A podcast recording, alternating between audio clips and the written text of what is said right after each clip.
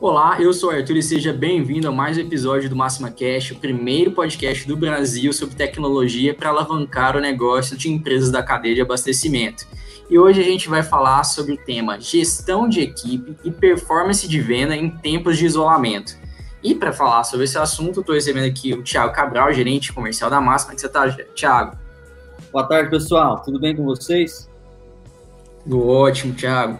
E o Eucana Júnior, nosso cliente da Café Viana. Como é que você está? Eucana, seja muito bem-vindo ao Máxima Cash. E aí, Arthur, tudo bem? Tudo jóia, ótimo. Que bom, que bom ter você aqui com a gente. E, Eucana, queria que você se, além de se apresentar melhor, apresentar um pouco sobre a, a Café Viana, né? Qual é o é a região que vocês atendem, um pouco sobre a empresa, do, da história, para a gente contextualizar o pessoal que está assistindo a gente.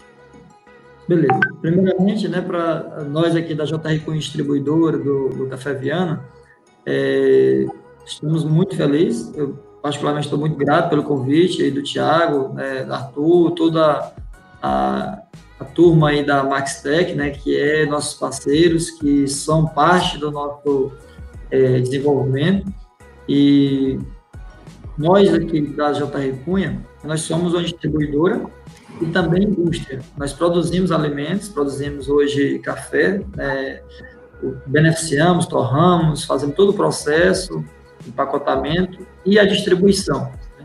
Então, todo uhum. o processo nós fazemos aqui nosso produto, nossa marca. Na nossa marca Viana, a gente trabalha com vários itens né, alimentares.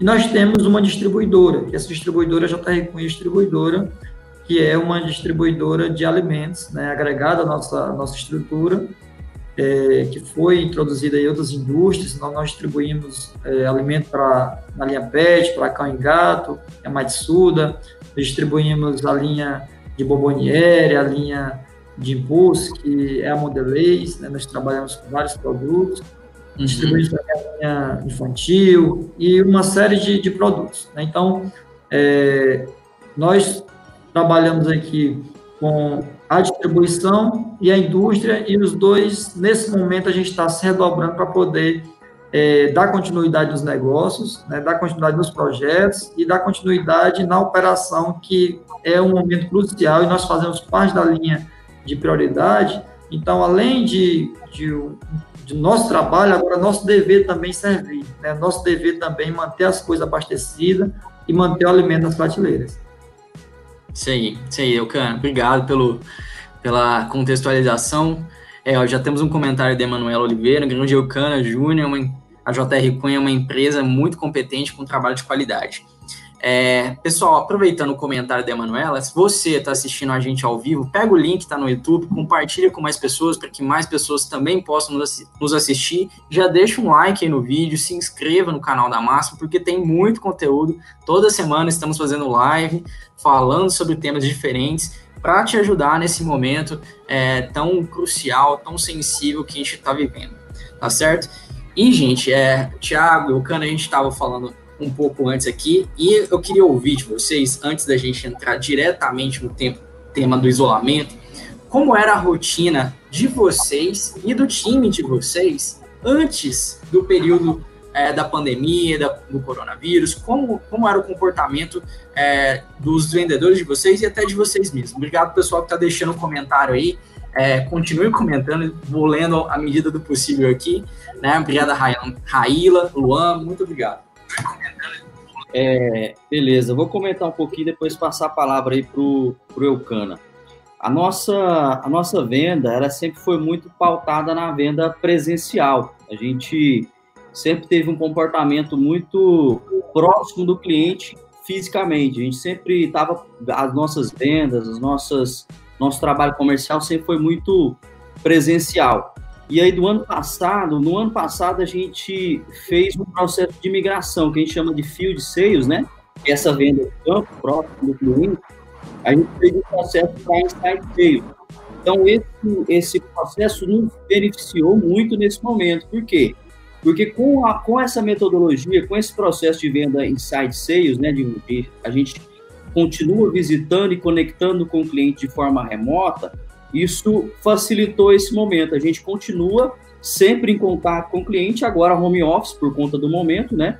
Então isso facilitou esse momento aí também para a gente, tá? Na nossa operação de venda e gestão, tudo isso é, foi muito tranquilo para a gente adaptar a esse momento, tá? Exato. E para você, para você, o Cano, como é que foi? Como é que era antes, é, na verdade, né? Na verdade, a nossa vida, é, nós trabalhamos com a distribuição, com comercialização, com venda. É, eu acho que está entre aí uma das vidas mais corridas que tem, né? É, é um trabalho além das oito horas por dia, é um trabalho além do, do das 44 horas semanais, né? É, de estar tá conectando comprador, de estar tá conectando logística, conectando é, visita, vendedor, supervisão. E então essa cadeia aí, ela nos exige muito. Então é um ritmo muito acelerado, o ritmo comercial da venda em si.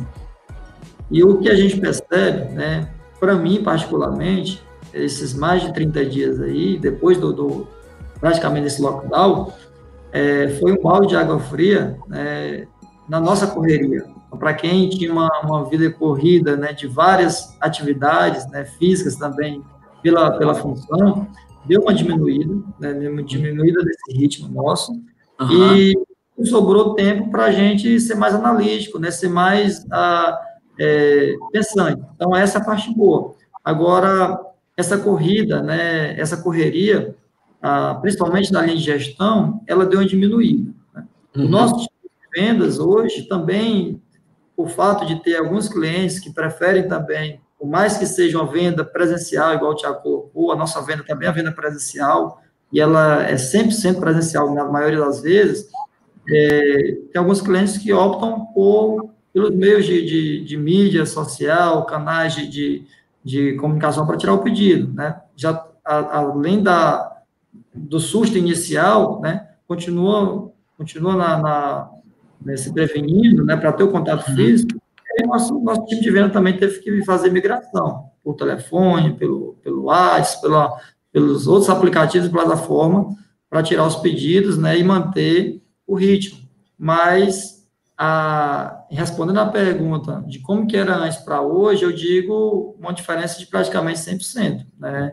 É, além da, no aspecto físico e no aspecto emocional de racionalizar o resultado, de, do, de conseguirmos o mesmo resultado, pensando de uma forma diferente e trabalhando de uma forma diferente. Sim, sim. É, aproveitando a pausa aqui, ó, vou ler um, pouco, um pouquinho dos comentários, né? O grande Ocano, uma honra sempre poder aprender com ele. É, Selva também, que honra e quanta alegria tê-lo em nosso Máxima Cash o José Eduardo, top, Jennifer Carolina, trabalhar com uma equipe é, especial é o melhor da vida profissional, JR Cunha, a Karina Mello, período que tem exigido muito das empresas e seus funcionários, parabéns pela preocupação com toda a cadeia de distribuição, o Adriano, muito bom, o Marlon Figueiredo, Máxima-Tech, grande parceiro das distribuidoras, a Rebeca, aprendendo muito com esse homem, e Priscila Poliana, é, mestre Ocana, fera, sou fã, já temos uma pergunta da Karina que eu acho que já pode puxar né, a nosso, nossa continuidade do papo. Como foi o preparo para atender? Tiago, você falou um pouco aí que a gente já estava no movimento, né, já tinha feito esse movimento de transição, e é, o que o Elcana falou também da redução do ritmo de atividades, eu acho que condiz muito com o que a gente chama da, da venda muito mais analítica e consultiva, né, em diversos cenários. Conta um pouco para a gente. É, isso, puxando um pouquinho para o nosso cenário, né, que, que a gente é uma, a gente fornece tecnologia, nosso papel é, é apoiar o nosso cliente, né, o distribuidor, o atacadista nesse, é, é, é, nessa é, transformação, né, do, do processo, do pedido, da entrega, de todo, toda a operação do, da distribuição na, nas informações, fazer com que essas informações cheguem na empresa, né, nosso papel é esse, é, a gente entra muito na, na questão aí da, desse relacionamento. A gente fortalece muito essa abordagem empática, né? De entender realmente qual que, qual que é a situação do cliente. Eu vinha conversando com, com o Eucano um pouco sobre isso antes da gente começar, e eu acho que também engraçado que são, são cenários diferentes, mas que tudo converge para o mesmo pensamento, que é o quê? É, é a gente realmente, esse processo, né, esse momento de desaceleração, a gente entender que pensar, colocar, se colocar no lugar do outro, né? se Sim. colocar no lugar do outro e, e, entender é como que ele como que ele vai receber aquela abordagem minha, como que está a operação dele, como que está a empresa dele, como que está a família, como que está é, a vida dele em si. Então a gente se preocupar muito mais com o outro nesse sentido. Então a gente é, a gente tem muito isso hoje, já, já é um, um, um ponto da máxima se preocupar muito com o relacionamento com o cliente, mas a gente vem intensificando cada vez mais isso. A gente vem, junto com o nosso time, com os nossos vendedores, é, aprofundando muito, muito mais nesse momento essa proximidade com o cliente para apoiar nesse momento. Né? Muito mais do que só uma relação comercial, nós prezamos muito por essa por essa parceria, né? Então, esse é o, é o ponto que a gente vem abordando bastante. Legal, legal. Você, o Cana, você também está conseguindo fazer com que o seu time também mantenha esse lado consultivo aí? Isso. Quem, quem fez a pergunta? Foi a Karina Mello. Karina, é, na verdade, a, a gente não, não teve um, um time para preparação. É. Né? Eu pergunto a preparação, e, infelizmente, nós, como todos os distribuidores, comerciantes, fomos pregos, pegos de surpresa, né? É, lá na, na, nos conselhos de administração, né, nas nossas forças fraquezas, a gente tem os meios internos e os meios externos de ameaça, né? Lá nas, nas ameaças, e aí foi uma, algo macro, algo que estava sob, é, não está sob o controle, né, tanto dos distribuidores, da cadeia produtiva, uma pandemia, né, como o nome já diz, é, mundial. Então, quando chegou é, apenas o efeito cascata, né? A gente via as coisas acontecendo muito rápido, né? No nível de Europa, já chegou na América, e aí, quando o negócio realmente, a gente viu a seriedade do, do, do problema, não houve time, né? Tanto dos governantes se preparar, quanto dos distribuidores, quanto da, da, dos empresários, dos empreendedores. Então, é, meio que quem já tinha um projeto em andamento, ele teve que é, parar e olhar e saber, de acordo com as ameaças, a gente analisar o que, é que seria prioridade e o que, é que não seria prioridade. Né? Foi o que nós fizemos. Quando veio o decreto de imediato, que aí a gente sentiu realmente a pressão fechando os comércios, é, os decretos, as escolas, e a gente viu que realmente né, existia necessidade de um recolhimento da sociedade, e o nosso, o, o, os estudos dizem que é, 50% da população né, é, obedeceu, ou seja, nós tivemos 50% da população reclusa, né? Então, diminuindo o consumo, diminuindo a, a, a rotatividade, a rota né, de, de, de todo mundo. Nosso estado aqui foi um pouco maior. É, e aí nós tivemos apenas que agir né, de acordo com o que nós tínhamos. A nossa primeira semana, Karina, aqui, a nossa primeira e a segunda semana foi de três, quatro, cinco reuniões né, diárias, reuniões exaustivas, reuniões diárias. Então, reunimos é, com toda a cúpula da, da, nossa empresa. Então, nós tivemos a participação direta né, em todas as tomadas de decisões, inclusive nas demandas operacionais, né, do que iria fazer amanhã, do que iria fazer, como se faz o amanhã. A gente teve a participação da, do nosso, da nossa diretoria para definir o que é que nós iríamos fazer amanhã, o que é que nós iríamos fazer depois de amanhã, o que é que nós iríamos fazer semana que vem. Então, todas as tomadas de decisões saíram do estratégia e foram para o operacional. A partir daí, a gente é, entendeu que cada dia seria um tomada de decisões é, a curto prazo, porque as notícias estavam muito a curto prazo. Então, você tinha uma determinação para hoje, amanhã já era outra, e amanhã já era outra.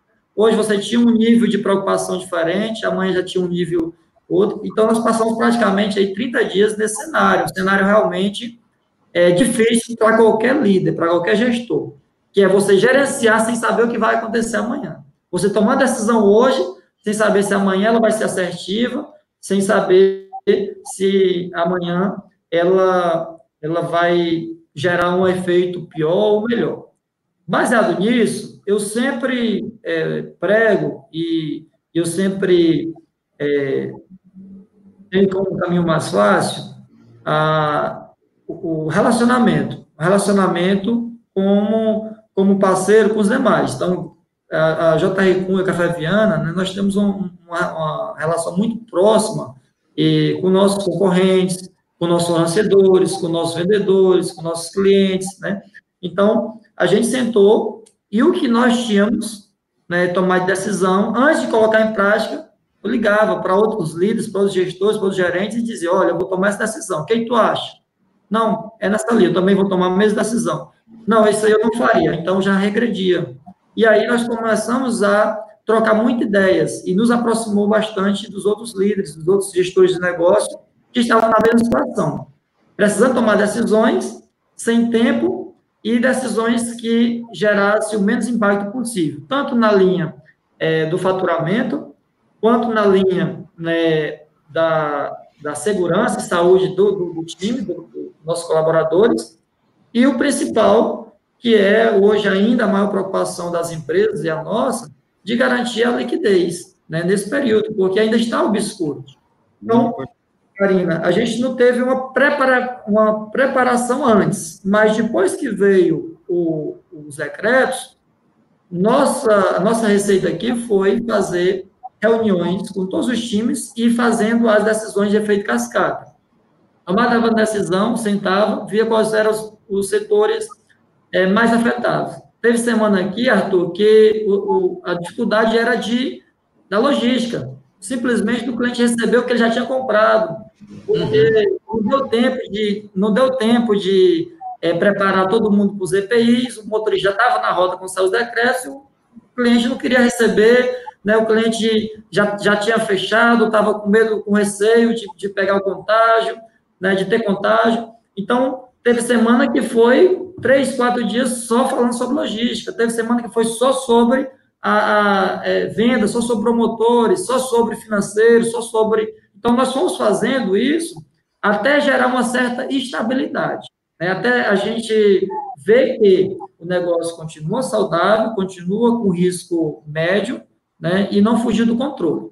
Então, é essa é a recomendação, de nós termos é, que olhar no espaço de curto menor para o nosso negócio, e nós fizemos isso, coisas que nunca tinha feito antes, que era analisar indicadores diários, analisar situações diárias, então, cada caso, os menores casos, eles tiveram preocupações enormes, ou seja, demos preocupação em todos os feedbacks, se o vendedor passava um feedback para a empresa, a gente analisava ele a fundo para né? E esses feedbacks foram fundamentais para a gente começar a tomando as decisões.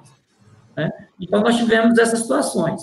É, é, a partir do momento que iniciou-se os decretos, iniciou-se realmente a real preocupação, é, a gente trabalhou isso e conseguiu vencer março. E aí a gente fez, venceu março, a gente fez um planejamento para abril. Então, nós estamos hoje trabalhando dentro do planejamento que a gente fez na primeira semana de abril, e um planejamento com duração somente de um mês, um, é, planejamento operacional.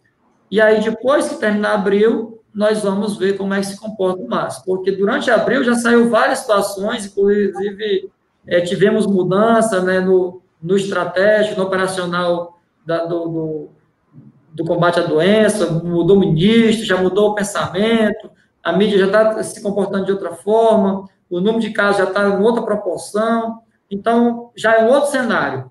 Então, baseado nisso, já vamos ter que montar outro planejamento e certamente pautar é, e regredir aquilo que a gente vê que, que precisa regredir e progredir naquilo que a gente viu que está correto.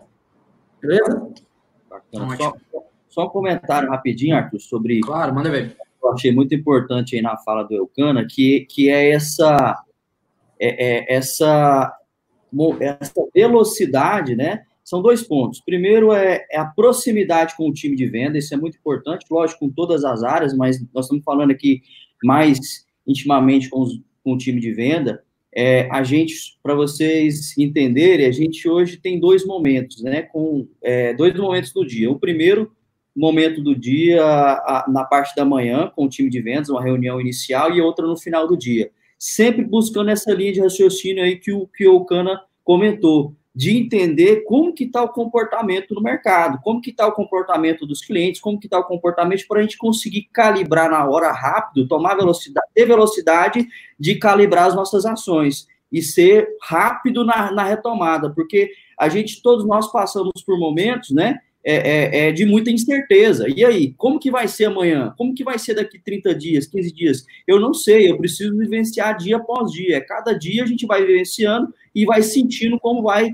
vai ser o próximo dia. Então a gente teve, e, e, e pessoal, uma. A gente, inclusive, a gente está dessa forma, né? A gente tem uma proximidade, a, a gestão, a gente aproximou muito é, é, do, do, dos nossos vendedores, nosso time, nesse sentido, de entender e ir calibrando e tomando e mudando a estratégia o tempo todo para conseguir realmente é, é, ter uma ação mais, mais estratégica e uma ação mais efetiva, né? Na, e, e sempre todos os nossos discursos, reforço, todas as nossas conclusões sempre foram voltadas, olha, é, é para, lógico, entendendo dentro do nosso cenário, mas sempre voltando para empatia, voltando para o relacionamento, voltando para essa parte aí.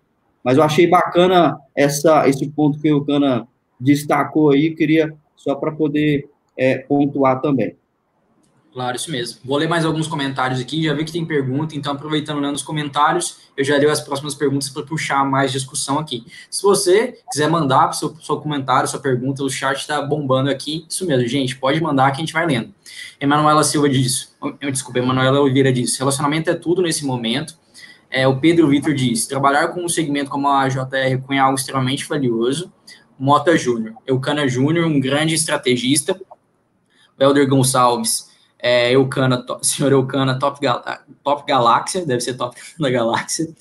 O Salles, Raimundo Salles de Oliveira, desaceleração de viagens e visitas, mas para gestores comerciais, o home office sendo um, tem sido um desafio, provocou até aumento de horas trabalhadas no dia. A gente vê assim, o Eucana comentou, o Thiago também, eu também é, vivencio essa, essa rotina aí também de. esse, esse, esse, aí, esse aí que comentou aí é um professor, viu? É um professor. É, né? Aproveitar e para mandar um abraço para o amigo Salles aí da Hotbel, um abração que está acompanhando a nossa, nossa live aí. Cliente nosso também aí. Um abraço, Salles, tudo de bom. É, Arthur, Oi, diga. Acho que eu nunca conversei tanto com o Salles igual nesse, depois desses 30 dias. Acho que já estouramos a cota já, porque realmente é muito parecida. E é um, um, grande visionário também, né, desse ponto. Professor. E nós estamos a gente vê que esse momento, a, a, troca de experiência, a proximidade não só com os nossos times, mas com outras empresas do, do segmento, ou amigos e é, né, pessoas que a gente nem enxerga relevância, tem um bom relacionamento, é, é muito efetivo muito importante, né, para a gente pegar essas experiências para ajudar nesse momento de sensibilidade, né, nesse, nesse momento onde as decisões são é, cada vez mais curtas, né? Relacionadas com um período muito mais curto, né? A gente não consegue antever como a gente conseguia ver cenários, né? É, tão adiante, né? Exatamente. O Winston, o Winston Lima comenta: é verdade, Thiago, nessas horas o importante é o relacionamento com os clientes, é a máxima referência para a cadeia, cadeia de distribuição. Augusto Salles, show. O Rodrigo, acredito que o ponto cultura foi um dos principais para a JR Cunha passar por esse período. Vejo também que o ponto de cultura é com certeza é, um, um, ponto favorável na adaptação das empresas, né? aquelas que já têm uma cultura muito mais maleável, muito mais facilmente moldável para um, um, um ambiente assim, onde você consegue transgredir barreiras como home office ou rua, é, estar ou não presente juntamente com seus liderados, com seu time, é, com certeza conseguem é, ter uma, uma sustentabilidade maior nesse, nesse, nesses momentos de crise, né? A gente tem a Daiane também falando do relacionamento ativo com o cliente, é muito importante. É, o, Sal, a, o Salles comentando novamente, creio que nenhuma empresa tinha, se, se, tinha colocado no planejamento 2020 essa situação, né? Mas nesse momento é o que nos, é, é o que nos é que nos superamos. A gente vê que realmente, é, a, você falou aí, o Canadá da parte né, de administração, de fazer uma, uma análise SWOT, né, que não estava na, na, nas ameaças, né, na, por mais que a gente soubesse que o vírus já estava lá na China, ano passado, em dezembro, novembro de ano passado, o vírus já estava na China, a gente não cogitou a possibilidade, né, em, na, numa, num processo de globalização como hoje, né, né, de onde a gente consegue o trânsito de pessoas é, é contínuo, né? A gente não imaginou, poxa, se chegar, vai chegar daqui a quanto tempo, né? E será que com qual intensidade? Então é interessante, interessante isso, né? Aqui temos uma pergunta da Jennifer. Como grandes distribuidores de referência nacional, é, JR, Cunha e Máximo, estavam prontos para encarar um cenário com pandemia? Eu acho que a resposta é essa que eu acabei de, de, dizer, né? A gente, por mais que a gente tinha conhecimento mínimo, mínimo do mínimo, imagina, imagine vocês que países inteiros tinham é, muito mais dados sobre a pandemia, sobre a, né, sobre a Covid-19, muito antes do que empresas tinham, né? e eles ainda assim não agiram. Então, isso é um, é um, ponto de extrema atenção, porque o planejamento também vale para um planejamento de ordem estatal, de uma ordem pública. Então, pensem nisso também. Né?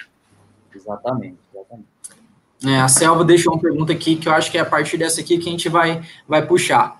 Ó, Júnior, é, como você, Eucana, né? como você bem colocou, assim que o lockdown foi instaurado, começamos com um pico de vendas logo em seguida veio uma queda expressiva. E agora, depois desses 30 dias, a expectativa é restaurar o fluxo ou ainda levaremos algum tempo? Qual a sua sensibilidade quanto a isso, dentro da sua experiência? Para mim agora, né? Isso. É. Vocês dois.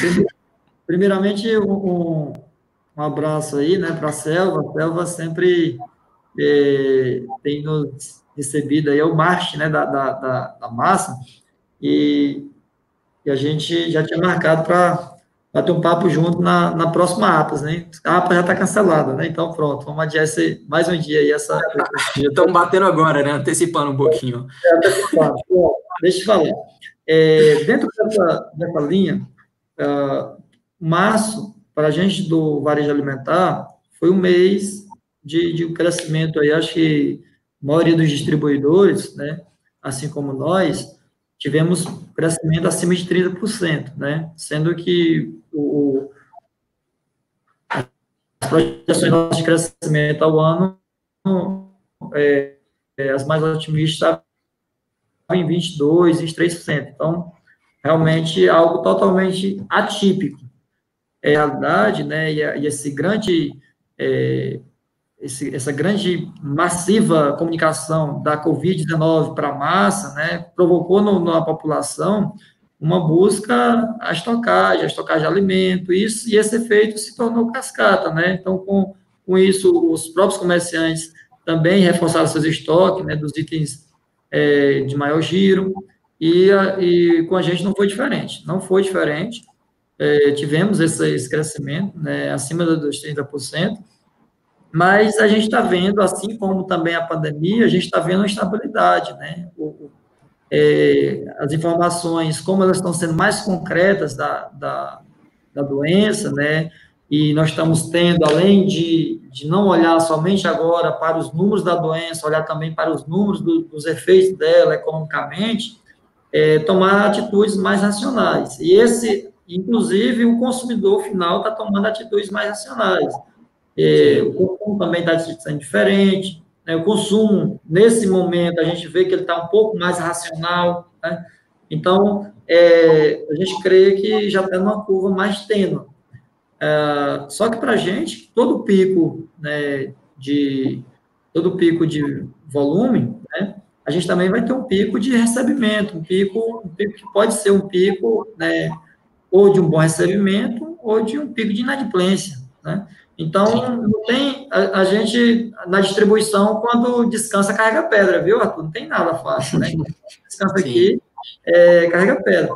Então, assim, é, racionalmente, a gente vê uma, um equilíbrio. Nós queremos um equilíbrio aí entre a venda e o recebimento, entre o, manter os nossos estoques né, abastecidos, que também não está sendo fácil. Nós temos a maioria da, da das cadeias abastecedoras, da cadeia produtiva, elas são desses grandes centros, que ainda tem altos números de, de, de, de contágio, né, igual São Paulo, que ainda está com altas medidas ainda é, protetivas, preventivas, e aí essas medidas, elas provocam também uma diminuição na produção. Então, com isso também, para a gente na cadeia de distribuição, gera rupturas.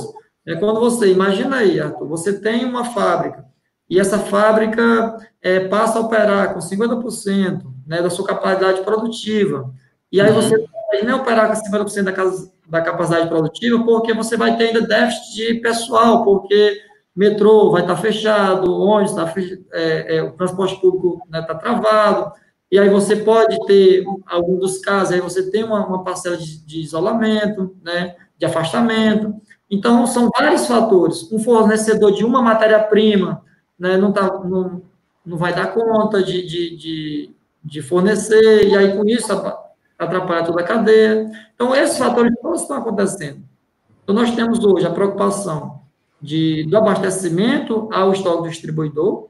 Então, constando, sabendo nosso, das indústrias que nós distribuímos, como é que está o seu estoque, como é que está aí, o que é está prevendo, não adianta pedido, não adianta, estamos conseguindo, não temos, já tem repasse já de, de, de, de reajustes, né, então, muitos commodities que é cotado no dólar, é, que são matéria-prima para a maioria dos alimentos, já teve que repassar, né, então, você teve, teve efeito da falta de, de, de produto, né, de matéria-prima, tem o efeito de excesso, tem o efeito do dólar, tem o efeito do petróleo, porque nós sabemos que tudo a gente é, praticamente é rodoviário, transporte. Então, até chegar aqui, nós temos essas barreiras para levar em consideração. Após aqui, nós sabemos, e aí eu, com o produto pronto e apto para vender, saber se realmente quem é que está comprando ele. Através da nossa parceria com nossos clientes, que é uma parceria sólida, parceria realmente é, é, duradoura, a, a, gente consegue entender e ser empático para saber se está na hora de, de, realmente forçar ali o abastecimento do cliente ou não. Né? Porque nesse momento, o distribuidor também ele é um financiador do, do, da liquidez do nosso cliente. Então, muitas vezes, vai, é mais seguro parte do estoque dele estar tá no distribuidor e ele lá não está com contas a pagar tão alto porque imagina se eu continuar no mesmo ritmo para um, um, um, varejo, por mais que seja um varejo alimentar, mas nós tivemos varejo alimentar que tiveram diminuição de demanda.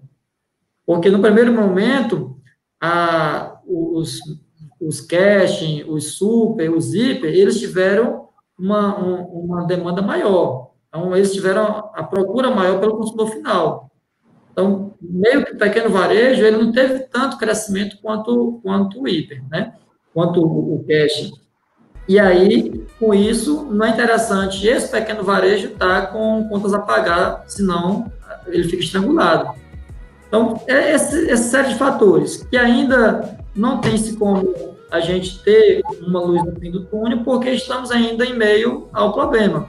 Agora, uma coisa certa é, né, para finalizar a resposta da, da. Uma coisa certa é que o planejamento estratégico, né, ele fica em segundo plano. O nosso, nós tínhamos todo o planejamento, inclusive nós fomos pegos em processo de expansão, né, em processo de, de, de abertura de filial, em processo de, de contratações. Então, nós pegamos, nós, é, a, a Covid nos pegou num, num processo de franca expansão.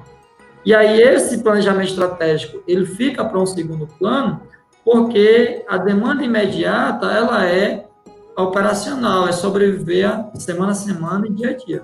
Né? Uhum. Então, é, eu vejo para maio, um maio promissor no sentido de estabilidade, né? que eu creio que não, não tem tantos fatores novos que possa agravar. É, eu considero que a atitude do, do, do dos nossos governantes, no sentido de já liberar ali um crédito para a população que poderia ser a mais afetada, e esse dinheiro já chegando, ele já é uma injeção nova, um dinheiro novo que entrou no mercado, então foi rápido, né? o Brasil conseguiu sair na frente de muitos países, e também já, já na aprovação de várias MPs, inclusive na MP que, que já dá auxílio às empresas a dividir o ônus da folha com o governo. Então, isso aí realmente também tem ajudado bastante. Beleza? Beleza. Beleza. Quer comentar alguma coisa, Thiago? Isso, assim, teve uma pergunta, se você puder refazer, aquele que, que eu acredito que tem uma pergunta que fala sobre como que, que a gente consegue né, apoiar nesse momento aí, que a máxima consegue apoiar. É, a gente. É, mas eu lembro, lembrei aí, vou, vou refazer aqui. Como a máxima hoje é, mais de 70% dos clientes da Máxima é do segmento atacado distribuidor e indústria alimentício, né? Então, a gente, com, a nossa, com as nossas plataformas, as nossas, os nossos softwares, nossas soluções, a gente consegue apoiar é, muito esse momento aí. Então, a gente, por exemplo, na logística, a gente está com uma, uma, Nesse momento, a gente liberou roteirizações ilimitadas para os nossos clientes, sem nenhum custo adicional. Ou seja, o cliente que está nesse momento, que tá, teve uma, uma, um crescimento na venda e precisa entregar, ele consegue fazer mais roteirizações, roteirizações ilimitadas aí, sem, sem é, preocupar com custo e nada disso nesse momento, entendeu? Então, esse é um ponto, né?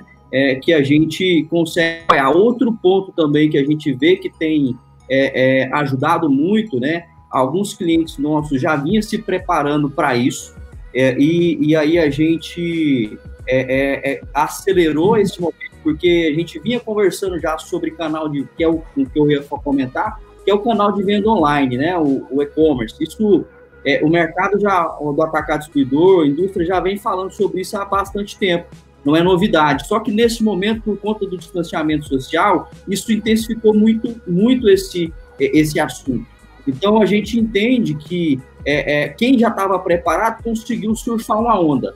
Quem não teve, não não não estava preparado para isso acelerou. Então esse momento talvez também de ter uma, até o Eucana comentou um pouco sobre isso, de poder dar andamento em alguns projetos que estavam parados, esse momento alguns clientes aceleraram alguns projetos e conseguiram já colocar em prática esse tipo de alguns projetos nesse sentido. Então, a, reforçando, são alguns pontos, né, que a, que a por a gente ter mais de 70% dos nossos clientes são do segmento é, atacado distribuidor, indústria do segmento alimentício, a gente consegue apoiar isso, né, nesse momento.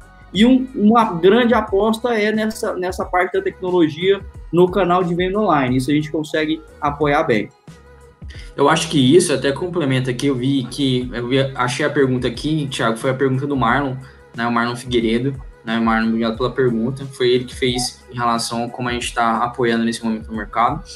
É, vai, vai sobre algumas reflexões feitas aqui. A Karina, o Mota Júnior, uh, quem mais? O Raimark, todos falando e perguntando sobre o pós.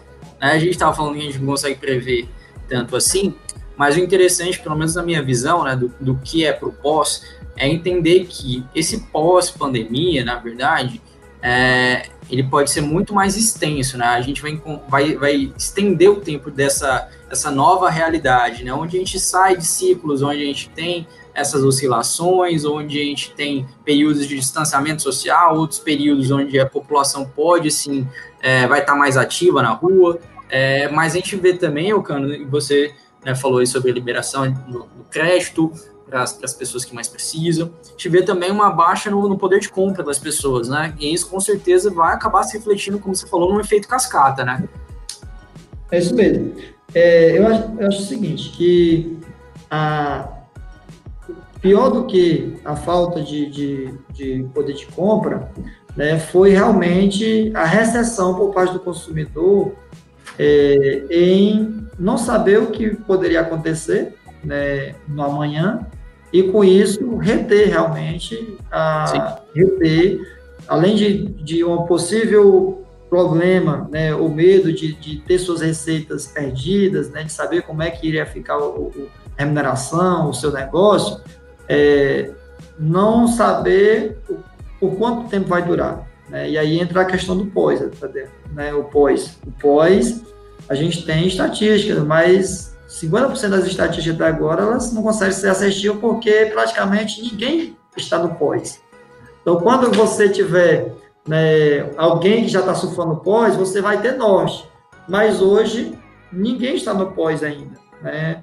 É, China, China iniciou a pregar, pregar que estava já no pós, né, que já estava indo, já para poder, que já estava pronta para abastecer o mundo, mas teve que, que soltar uma informação que estava errado os números, tinha mais de 30% dos casos, então assim, é, e nós estamos fazendo, pode falar, Tiago, fica à vontade. Né? Só comentando, acabou tendo que recuar, né, cara? Eles tiveram teve que recuar discurso, teve que recuar nesse discurso de pós, porque ela não estava no pós ainda, né, e, mas ela, pela questão clara, é, além disso, é a guerra econômica, né, nós estamos vivendo três batalhas contra a saúde, né? É uma batalha realmente de sobrevivência, porque o inimigo ele é um, é um vírus que ele é mortal na maioria das vezes, né? É, a questão de uma disputa de pelo por quem vai, quem vai sair vitorioso economicamente, né, isso aí países, né, e a questão política, né, que desde de, de vereador, para saber qual vereador que foi mais assertivo nas, nas orientações à população, a, a prefeita, a governante, né, de estado, governante de, de países, né, então, isso aí é, uma, é, uma, é um efeito cascata também de interesse. Mas o que a gente vê, o pós, a única certeza, né, trazendo para o nosso, nosso segmento, né, que é atender e, e ver análise do comportamento do consumidor, de ver como é que ele se comporta, é que a única certeza é que teremos consumidores mais inteligentes, teremos consumidores mais analíticos, que vão pensar e analisar antes de ter uma adesão de compra. Então, os, os, os, efeitos de venda por impulso, os efeitos de venda por é, de sedução de, de, de, de, venda apenas por impulso, né, eles vão ter que ser revistos esses efeitos. É porque Sim. o consumidor vai ser mais, ele está mais analítico. Ele, além disso, ele descobriu que ele consegue sobreviver sem precisar ir para um ambiente físico de loja. Então, ele, ele sabe que pelo celular que ele tem na mão, pelo, pelos aplicativos que ele tem na mão, ele consegue se alimentar, ele consegue ganhar dinheiro, ele consegue comprar melhor né, e mais barato e ter o conforto. Então, essas situações a gente eh, vai ser levado para o pós-pandemia com certeza. É, e aí o Tiago falou sobre o, no nosso caso aqui, distribuidor, é o B2B, né? B2C é com o consumidor, não é isso, Tiago, que é expert aí, né? Exatamente. É isso aí. Nosso, é, é, empresa para empresa é, é, o B2B. Então, nosso B2B, que os distribuidores né, viriam, viam como é um investimento é, interessante, e eu acho que é o cenário né, para a gente também ter uma opção, além de ter o vendedor, o vendedor ter o canal B2B para poder chegar naquele cliente que antes não se chegava. Né? Então, assim, a gente vê é uma mudança de paradigma. Agora, é, ver o cenário do, do pós-pandemia, a gente vai ver, é, um, pode ser um cenário em, em V, né, que da mesma forma que desceu, a gente pode subir rapidamente, e eu, eu gosto dessa teoria, inclusive é a teoria do, do, do Ministério da Economia, mas é, ela é uma, uma situação que pode ser um pouco mais até em U, né? Porque pode ser em V por quê, Arthur? Porque você vai ver todos os setores enganjados para se recuperar. Diferente da, da, da, da crise de 2008, que foi mais no mercado virtual, no mercado de ações, não foi muito no mundo real, né? não uhum. digo economia real, porque nós temos a economia né, nossa do dia a dia, essa daqui foi no real e no virtual. Então, nós vamos ver todos os setores agora engajados para crescer novamente. Nós vamos ver confecções, nós vamos ver alimentar, nós vamos ver tecnologia, nós vamos ver bolsa, todo mundo trabalhando juntos para se recuperar. Então, eu acredito muito no efeito em V, né? Mas eu acho que só vai se falar nesse efeito realmente depois da, da doença controlada. Eu acho que depois que tiver um controle né, tiver uma medição na população é, maior, é, eu acho que aí sim, os países que conseguirem medir melhor, medir mais rápido a sua população, eles vão crescer mais rápido. Porque aí você vai conseguir saber se está na hora realmente de investir, de crescer, ou se está na hora de segurar e esperar. Aí, eu, esse momento nós estamos hoje tendo pessoas que estão segurando, né? Consumidor segurando investimento, é, indústrias, empresas, segurando e trabalhando caixa, né? Trabalhando caixa. Então, que é a nossa preocupação nesse momento. Agora, segurança para a gente soltar, para a gente crescer, para a gente continuar os, os, planejamentos estratégicos, eu acho que é depois que a gente tiver uma, um, um, uma medição melhor e um, uma situação mais estável da, da, da doença. Sim, concordo, concordo plenamente. Sim, que depende muito da gente conseguir testar uh, todo mundo. É, comentando, pode falar, Tiago, pode falar. Só fazer um comentário rápido aí ah. com, com, o que o Elcana falou, eu concordo 100% aí, a gente vem é, sempre muito conectado e, e, observando o mercado, né? E a única certeza que a gente sabe é que nada mais vai ser como antes. Isso a gente escuta muito, né, sobre isso. Nada, o mercado não vai ser mais o mesmo. O comportamento de compra não vai ser mais o mesmo. É, é como o Evandro comentou, a gente mesmo vem experimentando tudo de forma remota. A compra, a, a, a, a questão até mesmo do lazer, né? Quantas lives de, de, de música, de sertanejo, rock, e tudo que a gente vem acompanhando tudo isso aí de forma. Educação. É, educação, é, é, tudo. Cultos, culto, tudo. Sim, religião. Então, assim, e, e, e, o que realmente é importante, a, a, nesse momento a gente entende que o consumidor, ele está é isso mesmo, reforçando que o que o Cana falou, está muito mais crítico e analítico com aquilo que realmente é importante para ele, né? Aquilo que realmente faz sentido para ele. Então, sim, a gente sabe que, que a, a, a, o futuro ele ainda é muito incerto, mas a gente sabe também que nada vai ser como antes. E a gente, um ponto que a gente precisa ter é sensibilidade. Sensibilidade é com isso, né? E entender é, é, é, e sempre olhando para o lado do, do nosso cliente, sempre olhando para o lado do outro. A gente, todas essas reflexões faz muito a gente pensar nisso, né? Então, o Eucana comentou também sobre será que eu vou querer vender a qualquer custo lá para o supermercadista, né? E vou, de repente, vou gerar um, um contas a receber dele lá muito alto, ele não vai conseguir me pagar, não vai conseguir. Então, é, é justamente isso, é pensar na cadeia como um todo, pensar é, de forma muito colaborativa nesse momento.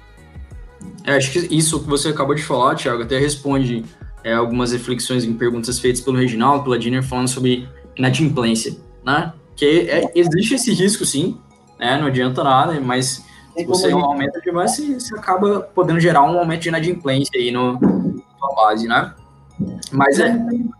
é. Pode falar. Inadimplência é, também, eu acho que está sendo, vai ser um ponto muito colocado à prova, né? É, da, As da, negociações e a proximidade dessa relação entre os clientes. Né? Inadimplência é, é, ela vai muito do grau de relacionamento do credor versus do devedor.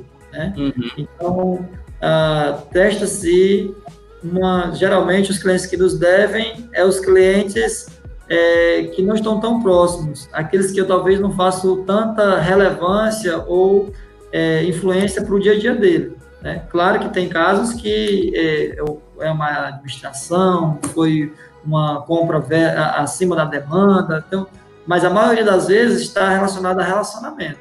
Né? É, inclusive, o tema quando receber aqui foi um dos temas que mais nós nós batemos, né? Tivemos reuniões, né? O time aí da PJA, que é quem nos presta assessoria na Pontos Receber, que é quem cuida, na verdade, a gente teve esse bate-papo e focando muito no, no, no, relacionamento. Então, tanto é que hoje as diretrizes hoje do nosso conta receber é como é que está a sua família, como é que está o seu negócio e como é que está o seu caixa. Então, é, acho que a PJ já está com isso institucionalizado, né? E é, é a empatia nossa do, do credor versus devedor para iniciar a conversa. Se aí, na família dele, não está bem, ou tem um caso, a prioridade, claro, da, da, dele vai ser de cuidar. Então, já não é momento ali para a gente estar tá falando é, mais enfático do, do pós-DCB. Se o negócio dele não está tão bem, então nós vamos já ter que já pensar no, no, no parcelamento, na quebra de juros, na prorrogação, a forma melhor que fique para ele. Né? E a partir daí, entender se o negócio dele foi afetado, o negócio dele está tá funcionando normal, está funcionando só o meu período, tá, não foi afetado pelo decreto e está realmente fechado. Então, cada caso é um caso. Né? Então, assim, a gente está tratando muito dessa forma. Isso aí. É, aproveitar agora aqui, tem vários comentários, obrigado pessoal. Vou ler mais uma pergunta aqui, e eu acho que ela se relaciona um pouco com o que você disse agora, da relação entre fornecedor e cliente, mas muito mais também na relação entre é, líder e time, né? Que é, é um dos pontos que, que a gente estava tratando. A pergunta do Vitor. Obrigado, Vitor, pela, né, pela audiência. Vitor Reis. Em casos de aumento das vendas online, redução na venda corpo a corpo, quais estratégias de engajamento e motivação do seu time de vendas nesse período de isolamento, né? A gente estava falando aí da proximidade numa questão de espaço físico, né? Essa é a grande reflexão. Como é que vocês estão próximos aí dos seus times, né? Exatamente, Arthur. Essa pergunta aí é bem importante aí para o que o Vitor fez, né? A gente entende que é, uma, é um paradigma, né? Essa questão do, da venda, dos canais de venda, né? O atacado, o distribuidor, o distribuidor investir em vários canais de venda e como, como isso vai, o, o vendedor externo, o RCA, vai se comportar em relação a isso, né? Então a gente entende, isso a gente já tem hoje é, é, é, muitos clientes, mais de 100 clientes espalhados no Brasil, trabalhando com esse, também com esse canal de venda online, o B2B, a gente é, entende que a estratégia correta é envolver o RCA, o vendedor, nisso. Como? É, a maior parte desses distribuidores que trabalham e têm um sucesso é, muito bom com esse canal de venda online, ele inclui a parte da comissão daquela venda online também para o vendedor, por entender que o vendedor é que tem relacionamento com o cliente, o vendedor é quem está próximo do cliente, o vendedor é quem realmente conhece a família do cliente, conhece, tem todo aquele relacionamento próximo, né? O canal de venda, é o dependente do canal de venda onde o, o cliente vai comprar, o vendedor faz parte daquela venda. Então, assim, é o conceito de omnichannel, né? A gente, o, o, a gente poder, o cliente poder comprar da gente de qualquer canal, seja ele um telemarketing, seja ele uma venda balcão, seja ele um, um representante, seja ele o e-commerce, né? O B2B, aqui a gente está falando no, no caso do distribuidor, bem colocado pelo Eucana, que no caso do varejo é o B2C, né? Business to Consumer, mas é, é, justamente isso, é envolver o nosso RCA, envolver o time de venda, envolver a gestão de venda nesse canal de venda online, tá? Continuando, é, estimulando ele através de comissão, essa venda online também. Você vê, enxerga dessa forma também, Eucano? Sim, eu acho que é um canal que não é, de hipótese alguma, e nem pode ser concorrente, né? Tem que ser agregador para o vendedor. É, é, um braço a mais de receita para ele, é um braço a mais para ele é, trazer negócios para a rota dele, para a empresa. E eu totalmente concordo, a linha é essa, até porque é, o relacionamento hoje né, é muito, e, a segurança é muito do vendedor, do, relacionamento que ele tem com o cliente, mas muitas vezes, até por questões, numa situação dessa, de, de presencial, né, de não poder fazer a visita, não parar o negócio, né? Então, não tem como ter venda home office, né? o vendedor trabalhar com home office, é, se ele não tiver uma ferramenta que, que funcione, né? O B2B, ele vai, eu, eu creio que esse momento ele vai ser é, o grande difusor para quem já está trabalhando em implantar, é, é, melhorar, para quem não tem implantar. Está no nosso radar aqui, inclusive, né? não trabalhamos ainda, mas está é, mais próximo do nosso radar, até porque a gente crê que o momento é esse. Isso mesmo, isso mesmo, gente. Temos vários comentários aqui. É, vou, vou direto para as perguntas aqui para a gente conseguir evoluir mais, mais e mais. Muito obrigado, gente, pela, por todos os comentários aqui. O pessoal elogiando muito é, ó, o bate-papo, o conteúdo, tanto você quanto Tiago, quanto você, o Cana. Muito obrigado, pessoal, pelos comentários. O Gilberto está perguntando, Gilberto Tadeu Jorge. Boa tarde, parabéns pela iniciativa. Teremos uma mudança na forma de atendimento ao varejo? Aqui antes condenamos a venda pelo Zap, né, pelo WhatsApp. E agora? Ou seja, antes o pessoal não é, não, não gostava muito de utilizar esse canal, né? Não, não utilizava o WhatsApp e colocou aqui como condenava, né? Então, como vocês veem isso? É, o Eucana tem muito mais propriedade para falar sobre isso aí, mas eu quero só colocar uma visão aí para depois passar a bola para ele.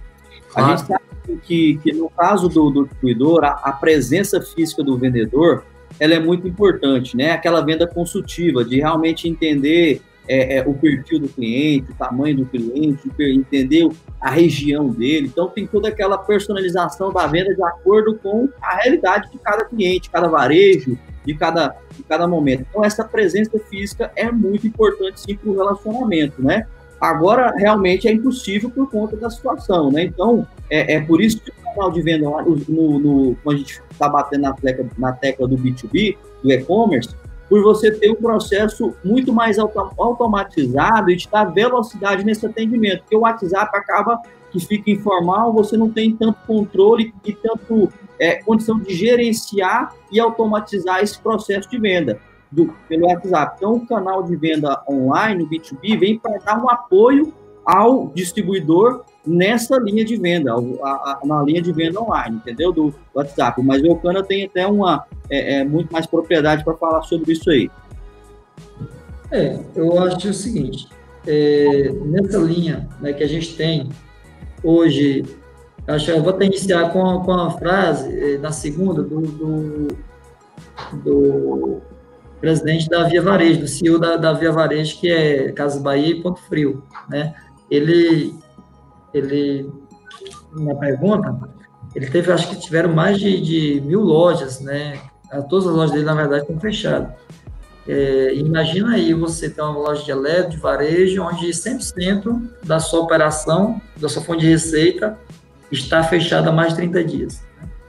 Ah, o negócio deles foi, além das, dos canais já implantados, né, de B2C, foi de colocar o vendedor na, na parada. Tem mais de 20 mil vendedores e os vendedores vão ficar em home office? Como é que funciona?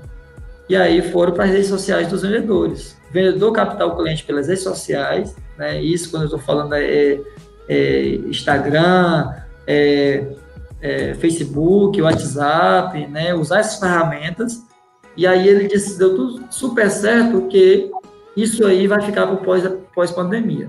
Então, é, vendedor depois, tá lá na loja, a loja ele não está com essa capacidade 100%, é, trabalhando lá, chegou, atendeu dois, três clientes, o cliente foi embora, né? Tem ali 20 minutos ocioso, vai para o WhatsApp, né? Vai para a rede social, chamar os clientes, falar da promoção. Então, assim, é, uma grande, uma gigante do, do varejo vai adotar no pós-pandemia a rede social e vai ser normal o gestor daquele vendedor chegar lá e ver ele no WhatsApp falando com o cliente dele, que hoje, realmente, pela pergunta aí, é condenado. Né? Você chega lá, é, o cliente olha o vendedor e vê no WhatsApp, você pensa, esse aí tá, esse aí tá, tá queimando óleo. É rolando, né? Isso aí tá Agora, isso aí, claro, é que as ferramentas, elas vão ser, é, elas vão sendo aperfeiçoadas, mas somente uma empresa ter o seu site, né, é, ter os seus produtos lá vender e não tiver a ferramenta vendedor para fazer essa articulação, levar a oferta, do cliente da procura, tem que ter, né? Então, eu acho comum, eu acho que vai, tá, vai se tornar comum o, o vendedor usar o, o, WhatsApp, né? o vendedor o, usar as redes sociais, usar qualquer forma para poder atrair né? e conduzir esse cliente, conduzir ele na plataforma, porque dentro da fala dele, ele, ele, colocou muito bem que o vendedor está conduzindo. Olha, só um minutinho, você está vendo aí essa, essa, essa geladeira, ó, vai nesse canto superior que você vai ver como é que faz o pagamento, como é que faz isso, conduzir, para poder gerar cultura, né, a gerar cultura no cliente.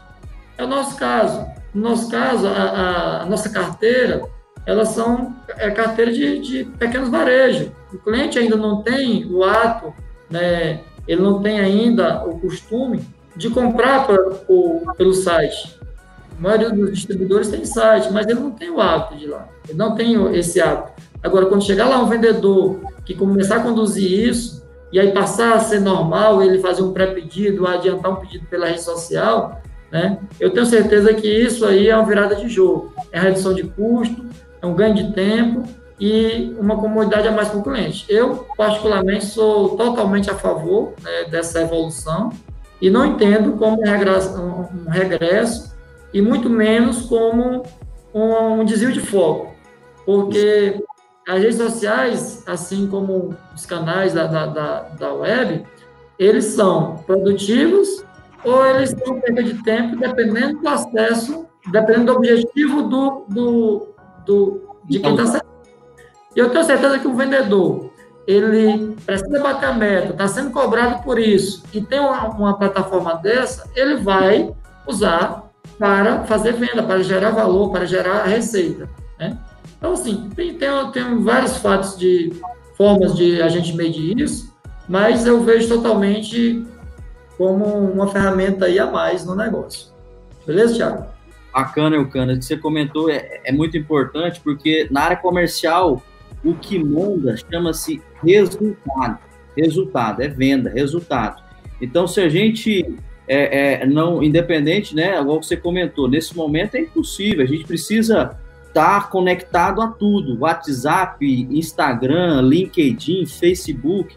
A gente tem que estar conectado. A gente tem usado muito isso também aqui na nossa realidade. Essas conexões através de muito hoje, muito através também de LinkedIn, uma plataforma fantástica que está crescido muito também. Então a gente tem, tem usado isso e, e trazer para cada vendedor a responsabilidade dele. É isso que você comentou, meu amigo. Tá, você pode usar essa ferramenta a seu favor ou contra. O que, que você vai escolher? O, o que vai importar realmente, lógico, nesse, nesse caso é o resultado lá no fim, né? Então, olhando para esse lado de, de, de, vendas e comercial, a gente olha muito para isso, né? É o resultado. Qual vai ser o resultado lá no final? E sim, também é uma forma de se relacionar com o cliente, né? É uma forma nas redes sociais, Facebook, Instagram, se conectar, relacionar, conhecer o cliente melhor, né? né? Então isso tudo faz, faz muito sentido também. É, Arthur, Arthur, só para complementar. Ah, claro, pode falar, tranquilo. É, Arthur, assim, ah, claro que o ideal é a gente, tudo, né, tudo que a gente fizer, o ideal é a gente medir, né? É o, é o correto. Aí a Massa Sistema, né, com, com os vários sistemas dela para poder auxiliar as empresas nessa medição, medição de tempo, de resultado, né? Agora, quando se fala no consumidor, principalmente no consumidor final, né? Nós somos distribuidor, o meu é, é, o B2B, mas a pergunta, eu creio que a pergunta foi no, no cenário geral, né? Com o consumidor final. É, Hoje o WhatsApp ele é uma ferramenta é, tem um, um, alcance gigantesco. O alcance na massa, na massa é principalmente o WhatsApp. E é justamente aonde as empresas não conseguem medir, né? É, e aí gera-se esse, esse, eu acho que esse preconceito, ou esse medo ainda, né, de institucionalizar isso, institucionalizar esse canal de venda, porque devido a esse, esse receio. É, imagine aí você chegar numa loja de departamento e chegar lá e ver o teu vendedor que está acostumado a comprar uma roupa, um eletrodoméstico dele, ele está lá no, no, celular. E imagina o time que, de maturidade que a gente chegar e ver o vendedor no celular e dizer, depois de terminar de atender esse cliente aí, pode me atender aqui pessoalmente? Né? É, então, assim, é, hoje, ver um vendedor com o celular na mão, já imagina que ele está fazendo tudo menos trabalhando. Né? E essa cultura aí, ela, ela tende a mudar. Ela tende Sim. a mudar. Como você vê hoje é, um, um, colaborador né, com o celular na mão, ah, imagina que ele está fazendo tudo, menos gerando receita. Então, eu acho que essa cultura, a tendência dela é mudar. Né? A tendência dela é mudar e o quanto rápido, né? vai ser mais rápido. Hoje nós temos um, um conceito de que trabalhar realmente é você sair de casa e ir para um trabalho físico vestir uma camisa, ter um uniforme, né, e vir almoçar, voltar e, e gerou receita lá. E aí nós somos esse eu aprendi assim, né, você aprendeu assim, e agora, 30 dias atrás, nós descobrimos que é, conseguimos gerar receita, o Thiago está aí arrebentando de vender, o Elcano aqui está aqui trabalhando, home office, né? O Arthur está home office e o negócio continua no emprego, continua gerando receita, continua batendo meta, de uma forma diferente. Então, assim, paradigmas estão sendo quebrados na nossa frente, na nossa geração, na nossa época.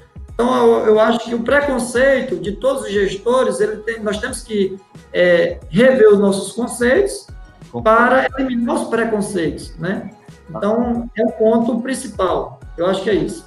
Bacana, bacana, show de bola. É justamente isso, quebrar nossas barreiras, nossos paradigmas é, é, e para poder realmente é, é, é, seguir em frente, né? Acho que a palavra é essa, romper esses paradigmas, romper essas, essas crenças né, antigas que a gente tinha em relação a isso para conseguir superar e acompanhar a mudança, acompanhar a mudança. Exatamente. É, pessoal, vou fazer a última pergunta aqui da nossa live, já, a gente já está com uma discussão de uma hora aqui, é, só agradecer por, todo, por vocês e por todo mundo que está compartilhando conhecimento, experiências aqui no chat, nos comentários. São tantos, tantos comentários que eu não consegui né, ler a tempo, mas vocês viram que foram, foi passando aí na tela para todos. É, eu vou fechar com essa pergunta do José Eduardo Carvalho Júnior. é, como está a preparação é, e treinamentos da equipe de vendas nesse momento, né? Como é que está a capacitação do time, né? A gente falou que capacitação, educação também entrou num ciclo aí que a gente já, já experienciava isso, né? Algumas pessoas na, na parte remota, né? EAD, não só EAD, mas, cara, o quanto de conhecimento que eu vou dizer informal, mas na, na, minha visão não é informal, assim, ele só não é, não leva o nome de uma instituição de educação, mas o quanto de conhecimento a gente não obtém aí no, no YouTube, no, nos blogs, né? Aqui mesmo vocês estão, a gente está vivendo um, um momento de compartilhamento e educação. Então, como é que vocês estão olhando nesse ponto para a equipe de vocês? É, é bacana você comentar, Arthur, e, e, realmente a gente nunca, a gente, a gente, nunca, pelo menos falando por mim, eu acho que imagina, imagino que a maior parte nunca consumiu e nunca absorveu tanto conteúdo online quanto agora, né? Eu, tô, eu sou muito conectado, estou sempre é, participando de alguma live, participando de alguma é, é, algum bate-papo. Então, assim, a gente nunca consumiu tanto conteúdo, tanto aprendizado, nunca teve tanta à disposição nossa todos esses conteúdos, né? Está muito disponível, basta a gente escolher ali nas redes sociais ou, ou no YouTube esses conteúdos. Então, assim, é, é, para a gente vem estendendo isso também para o nosso time aqui na máxima, né? Todo, todos os nossos, é, é, nossos vendedores, nosso time, nosso time de, de SDR também, onde o Arthur é o responsável pelo time de SDR, a gente vem trabalhando muito forte essa parte do treinamento, ajudar a esse momento também, a, a, aproveitando esse momento para dar treinamento, a gente está mais próximo ainda. Engraçado que é, é, quando a gente estava fisicamente junto, às vezes a gente não tinha tanto contato quanto agora. A gente tem é, aqui, eu acredito que no caso do Eucano não é tão fácil por conta do ser um time de vendas grande, time de promotores grande, não tem tão é, é, é, a, a, a, tem uma dificuldade maior de ter contato pessoa por pessoa. Aqui a gente tem um contato diário muito grande, então a gente está muito disponível, muito próximo do time, dando todo essa, esse apoio, esse, é, é, essa é, a proximidade com eles, né? Além disso, a gente vem investindo também em treinamentos, em conteúdos, vem tudo para poder a gente conseguir é, é, é, ter mais velocidade e, e a estratégia correta, acertar na estratégia para poder passar por esse momento. E você, Ocano? É, repete, por favor. É, como você está vendo a parte de treinamento, capacitação do seu time nesse momento? Como você está olhando esse ponto? Quem fez a pergunta foi o. Só um instante aqui. Foi o. Paulo, né? José Eduardo Carvalho. Eduardo, é o seguinte: eu acho que no primeiro momento a, a gente. O investimento maior né, é em conscientização. Que eu acho que hoje Acho que a empresa que tiver o time mais conscientizado, ela já está na frente por si só. É, o time mais consciente de como é que está o mercado, de, de como é que está com relação à saúde, a, a, aos riscos de contágio, a, como é que está o mercado mudando, preços mudando, valores mudando. Então, assim, essa conscientização. E aí, para isso, o, a gente está sendo forçado a cada dia mais a diminuir a distância, né? A distância entre operacional e estratégico, entre líder e liderado. Então essa essa mudança, é, ela está sendo, eu acho que ela não tem mais volta, ela, ela vai ser é, ampliada, né? essa mudança de, de redução do distanciamento entre gestor e liderado. É, outro ponto, e não poderia deixar de falar aqui, que é um ponto que sempre foi fundamental, é, são os RHs, né? Os RHs, os gestores de pessoas, né? E as empresas elas vão ser, elas, elas quem ainda não descobriu, né? Nesse momento ela foi forçada a descobrir que quem tem um RH, quem tem uma gestão de pessoas mais próxima, já culturalizada, um RH estratégico, já está na frente por si só.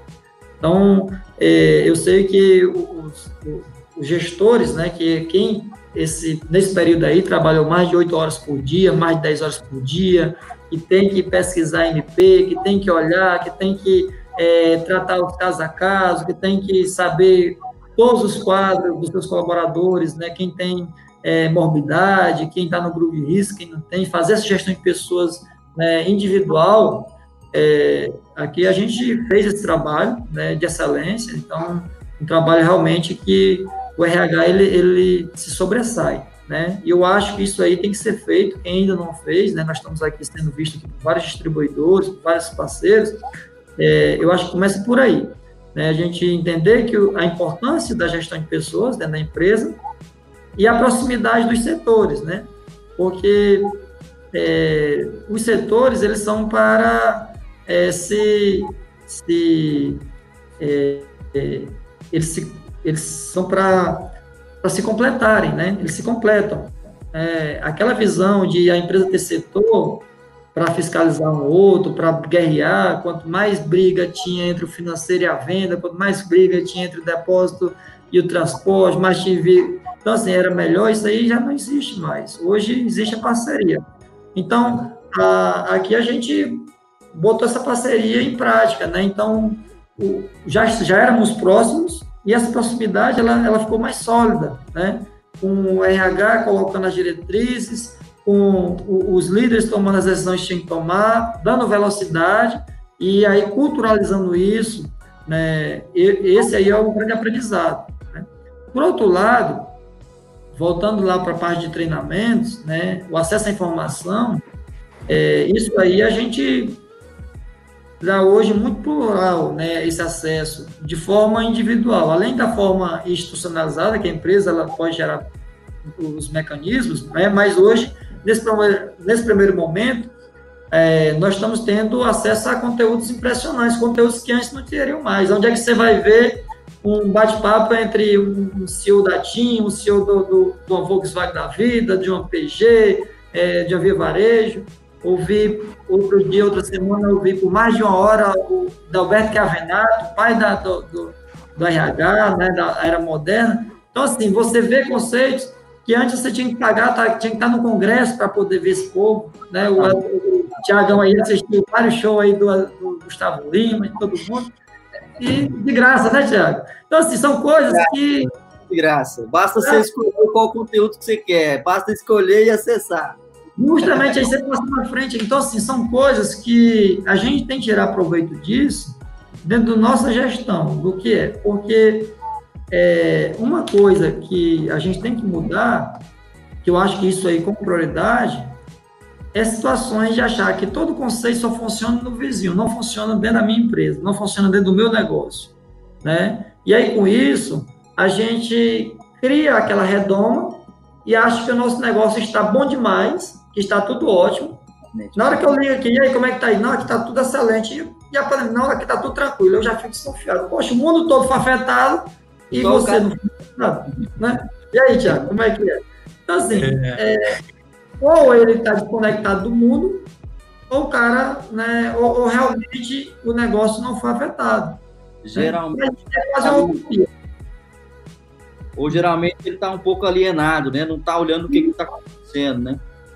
Então, assim, né, esses, essas situações né, que a gente tem, é, e hoje nos forçou a isso, hoje forçou que é, a gente temos, nós temos que ter um alinhamento muito próximo do jurídico, muito próximo do financeiro, muito próximo é, do RH, muito próximo do administrativo, muito próximo do cliente, principalmente, muito próximo do time da, da, do campo, de quem realmente não pode parar. Então, isso aí é, não tem mais volta. Isso aí não tem mais volta. Né? Isso aí eu acho que vai ser é algo que, no nosso caso aqui, JR com distribuidor, a gente vai ser melhorado, né? É, que, que foi implantada a força, né? Foi necessário para sobreviver, é, mas que é algo bom da crise. É, é, a parte boa da crise é essa. É isso mesmo. Bom, pessoal, queria agradecer demais a participação do Thiago e a do Wilcana Júnior. Muito obrigado vocês dois pelo tempo, pela parceria, é, por poder ter essa conversa e compartilhar tantas informações valiosas com, valiosas com o nosso público aqui. Muito obrigado de verdade. É, e sejam sempre, vocês estão sempre convidados, sempre que quiserem participar aqui do Máxima Cash com a gente. É, Pode falar, Tiago, que você falar. Não, só, só, agradecer mesmo a participação. Eu vi o engajamento aí de muitas pessoas, muitos amigos, muito, muita gente que, que gosta aí da, de acompanha a gente, aí o pessoal de que também aí próximo aí de que eu imagino que seja muito próximo aí do, do Eucana, muita gente bacana. Então fico muito feliz realmente em poder a gente é, é, ter esse momento juntos aí, discutindo sobre um assunto realmente muito relevante e importante. E sempre me coloco à disposição, caso alguém queira bater um papo, quiser conversar de forma descontraída sobre negócio, sobre vendas, sobre tecnologia, que é o nosso negócio, independente de, de, de qual é, é, segmento de vocês, independente se é para vender ou não, o foco aqui não é esse, o foco aqui é colaborar, gerar conteúdo, tentar apoiar vocês nesse momento, apoiar todos os nossos parceiros, colaboradores nesse momento aí, clientes, todo nesse. Então, assim, a gente está sempre à disposição, pessoal. E, assim, fico realmente muito feliz. Um abraço a todos aí. Vamos para cima e conta com a gente aí nesse, nesse momento, tá? Todos estamos à, à disposição. Isso mesmo. É... Você falar alguma coisa, Ocano? Dá uma despedida pro pessoal?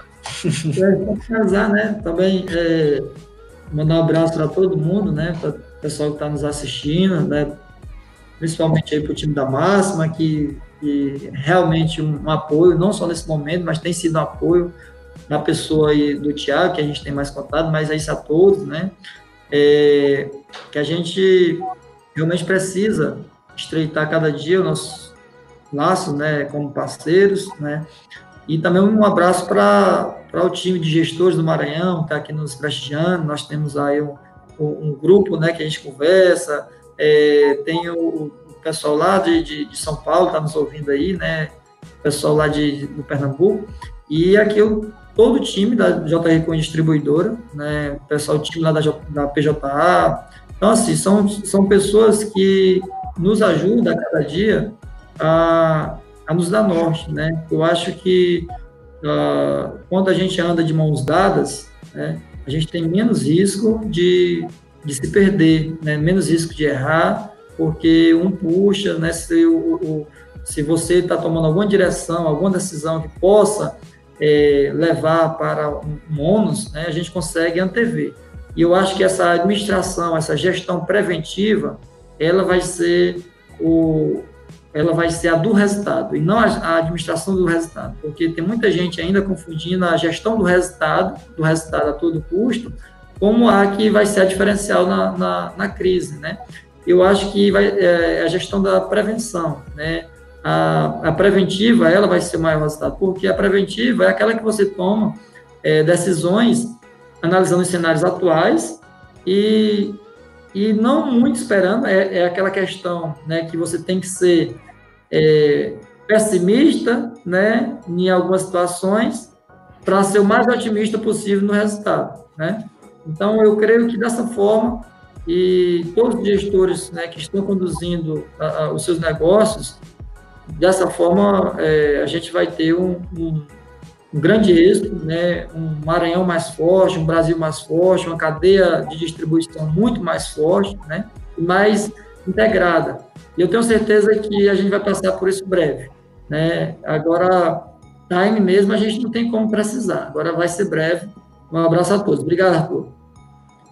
Obrigado demais, Eucana. Muito obrigado a você que participou ao vivo com a gente, assistiu, compartilhou seu, seu, seu comentário, mandou sua pergunta. Muito obrigado. E se é a primeira vez que você está assistindo o Máxima Cash, tem live toda semana e as lives ficam aqui no YouTube e também você pode escutá-las via podcast no Spotify, no Apple Podcasts, no Google Podcasts, no Cashbox, no SoundCloud. Todo, Todas as dezenas de episódios estão lá disponíveis para você curtir no momento que você quiser, né, para contribuir nesse período de nesse processo de educação contínua, né? Lá, lá conteúdo sobre logística, venda é, e muito mais. Muito obrigado, pessoal, e até o próximo programa.